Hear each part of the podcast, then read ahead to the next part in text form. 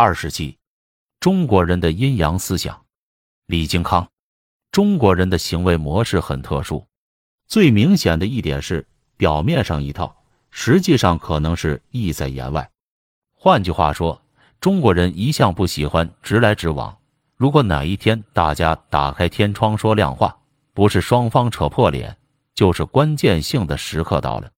所以，身为中国人，不能不了解中国人，要了解中国人，不能不了解中国式的阴阳思想。当对方回答不的时候，未必真的是不，只是碍于面子，第一次需要拒绝来摆摆架子，或是客套的礼貌性回答，而第二次在恳求时。对方可能就同意了。反过来说，当对方说好的时候，也未必就表示同意，或许只是不愿当面给你难看而已。例如，老板在会议上提了一项改革计划，在老板的长篇大论之后，问问各级主管有没有意见。正当大家都静默无声的时候，有个不识相的家伙立刻站起来，提出他的看法，并针对计划的弊病说的口沫横飞。还提出另一项改革计划，几天之后他被调职了。不久又因为犯了一点小错，老板又连降他三级。老板既然会在会议中先提出计划，就是摆明要大家等一下表决时全部没意见通过。表决当然也只是形式而已，否则在计划公布前自会先私下征询部署的意见。如果是公开要各级主管做评估时，可别当真，他只是给大家面子而已。这是典型的阴阳思想。老板问大家有没有意见，说穿了就是要告诉大家不准有意见。聪明人必须懂得察言观色，善加分辨，认清对方是真要你开口，亦或只是礼貌性的客套。要弄清楚状况，以免自误。像那位不通官场文化与中式人情世故。而又口无遮拦的主管，不仅被连降三级，而且保证前途黯淡。随着经验的累积，你的分辨能力也就日益增强。但这种阴阳思想的经验却只能意会，难以言传。什么叫阴阳思想呢？简单来说，就是表面上的动作和心里真正的想法表里不一。换句话说。中国人的行动语言有时候要反着看才正确，非到关键性的时刻，中国人不会轻易的肯定表明是或不。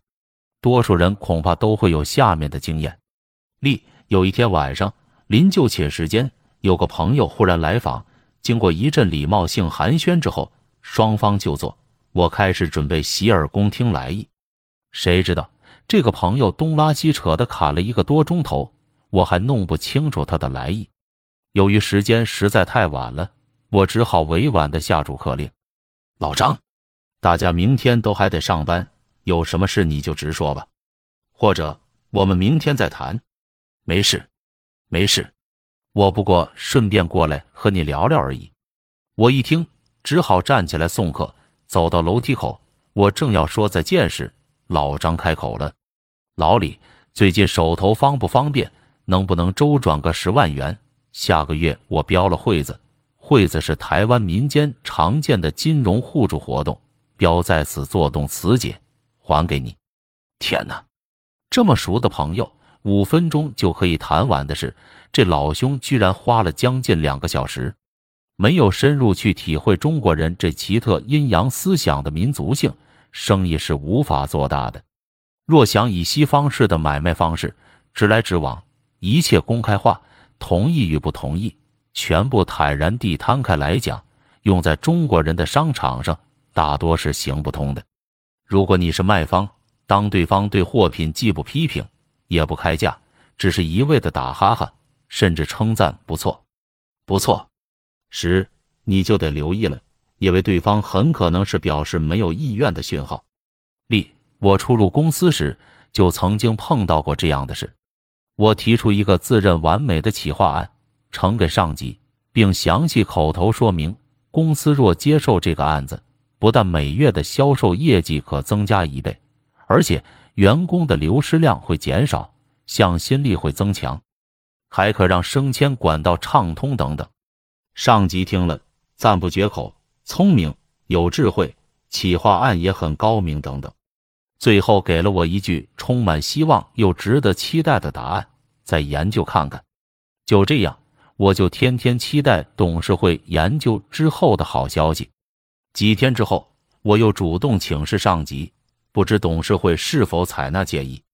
上级这么答道：“一切的组织与架构都做得很好，很完美。”听了真让我心里非常喜悦。但上级又接着说：“不过时机未到，董事会还要再深入研究。你的想法不错，年轻人，好好干，将来有你的了。”这时我才明了，原来第一次上级就不认同了。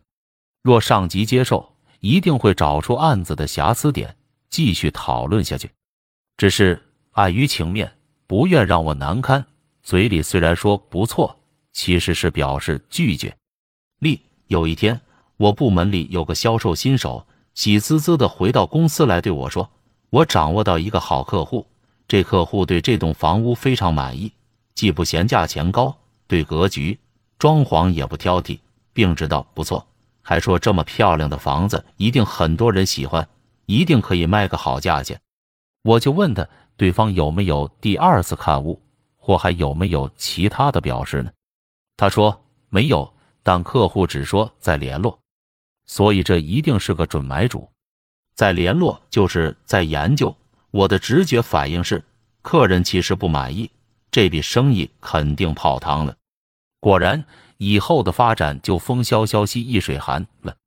反之，如果客户对房子诸多批评，嫌东嫌西，又要查产权，又嫌价钱贵，贷款又少，意见一大堆时，我反倒觉得客户对这房子有兴趣。观察的愈仔细，问的愈多，愈挑剔，正表示他喜欢这房子，只不过是以退为进，迂回的拉大溢价空间。为自己多争取一点利益罢了，毕竟闲货才是买货人呢。